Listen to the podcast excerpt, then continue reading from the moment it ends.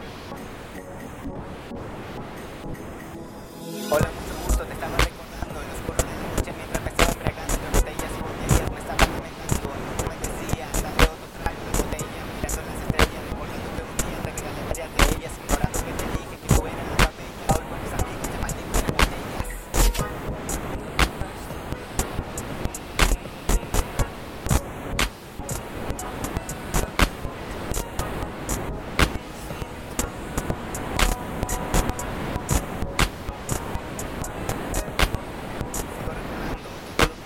ça passe à tout.